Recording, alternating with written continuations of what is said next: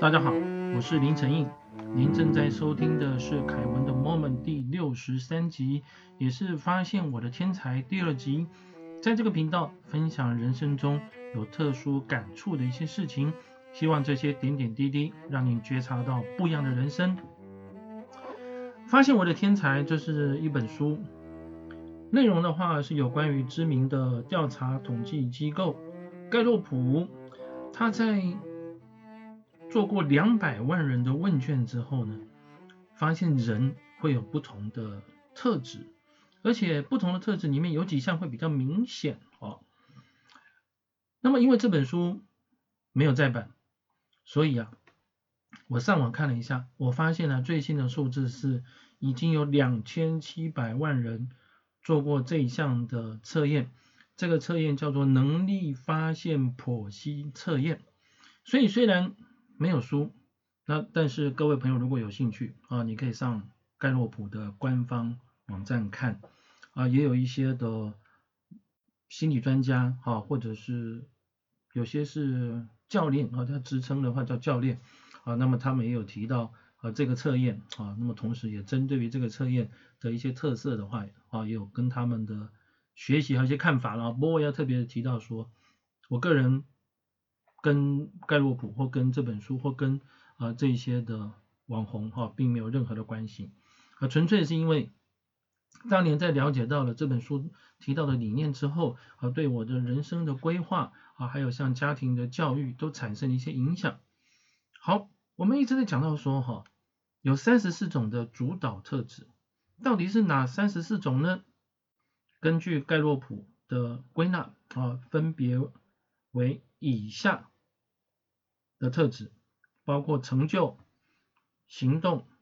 适应、分析、统筹、信仰、统帅、沟通、竞争、关联、公平、回顾、审慎、伯乐、纪律、体谅、专注、前瞻、和谐、理念、包容、个别。收集、思维、学习、完美、积极、交往、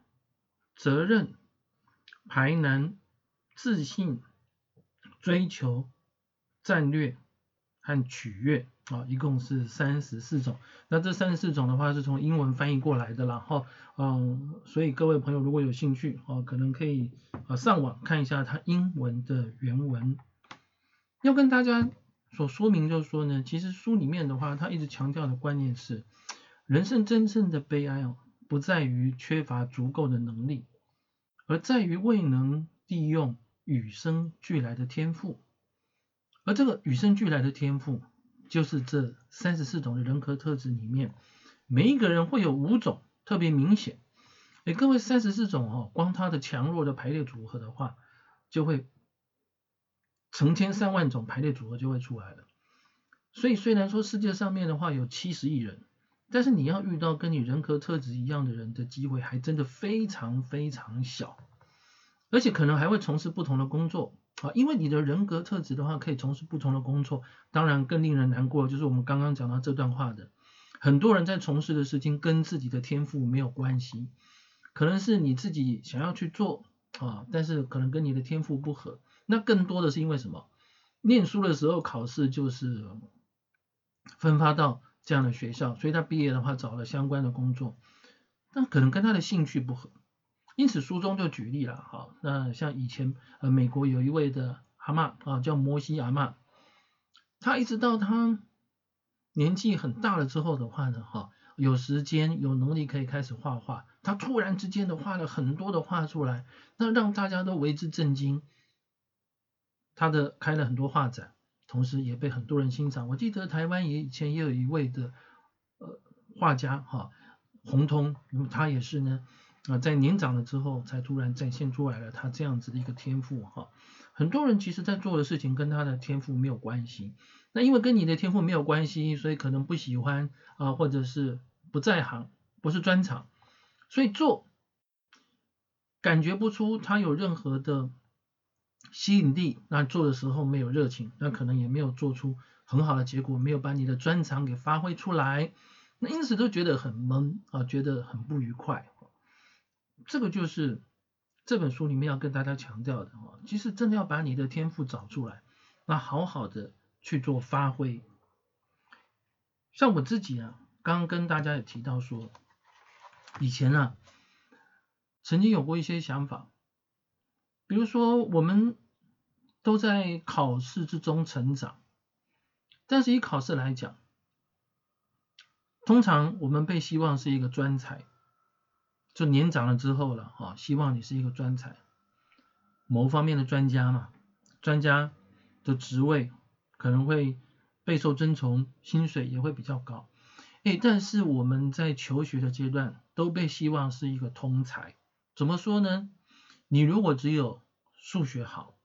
但你国国文、英文不好的话，你考试总和的成绩不会比人家高，是不是这样？那你如果只有英文好，数学不好，理化不好，哎，你也没有办法有突出的表现。然后到高中的话，才开始啊去做一些的区分。然后到大学的话，一开始还是私语。通才教育啊，然后才会有一些专业的科目。接着的话，到硕士，到博士，那等你进入社会，就希望你把你手上的工作做好。但是呢，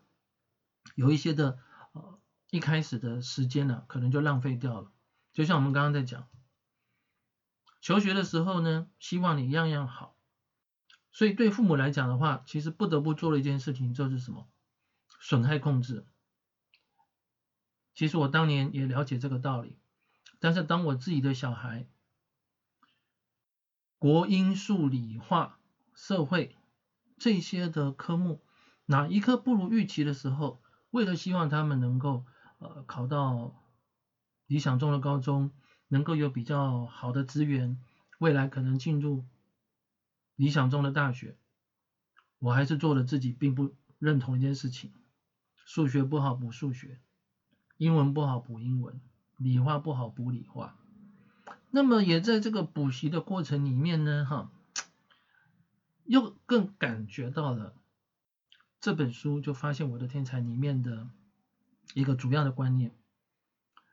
如果你本身这个不是你的强项，你用了很多的时间和努力的话，其实它提升是有限的。就可能比如说你本来五十分，你补了很久的话，可能还是六十五分或七十分。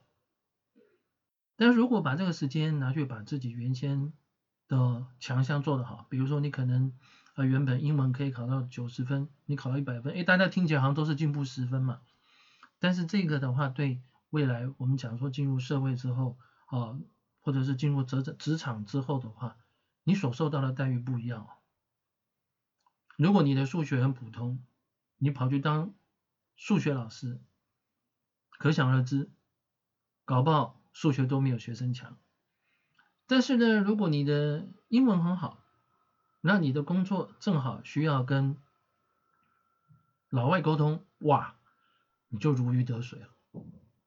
所以对我们来讲的话，如何能够把自己的强项，好，把自己在行的地方，自己的天赋。找出来，然后好好的发挥它，好才是最重要的了哈。只是反过来讲，刚刚我的一个感叹就是说呢，呃，其实我们如果来想想我们现在的教育体制，哈跟社会上面的话啊，对年轻朋友哈或对我们的下一代他们的要求啊，是偏向于通才，那后面的话才会慢慢的走向专才哈。当然我也有看到有一些人的想法是说呢，因为小孩子他不知道他的特色在哪里啊。所以我们必须先把他做好通才的教育，那以后的话再来慢慢的帮他做分类了，哈，嗯，好像也有道理了啊，只是想到我自己，呃，其实数学并不是我的强项，那以前数学不好的话在补数学，然后打听了不同的数学的名师，和我妈妈的话带着我去跟不同的老师去做补习，那个老师很厉害，但是我补出来的成绩就是一般般，那没办法。那妈妈在会想，下一位的数学老师会更好。我以前大概补了五六位的数学老师吧，好，但是到最后的话呢，还是没有办法啊把这门的科目啊啊做得非常的突出。当然，很多人说哇，那你是证券分析师，是股票专业啊。我跟各位报告，做股票或做证券，其实你需要的数学哈，差不多国中的程度就可以了。因为很多东西的话，其实是观念，然后加上一些基本的算式的加减乘除。当然，如果说要做到金融科技 FinTech 啊里面的。自动化的操作啦，哈，或者是统计大数据的回测，哈，那是另外一回事。不过我自己所认识的投资做得好的人，哈，一个我亲眼看到，呃，而且本身也认识的朋友，他的资产呢，能够在十年之间啊，增加了将近十倍的一位朋友呢，哈，啊，他是国中毕业，但是他把股票研究的很透彻。然后他有坚毅不移的心智，他有求知若渴的欲望，因此他把投资做得很好。所以，我们再回来讲，很多东西呢，其实是找到自己的天赋，好好的发挥，那你就能够成为这个领域里面突出的一份子，并且呢，对你的人生、对你的职场的生涯啊，也有很大的帮助。至于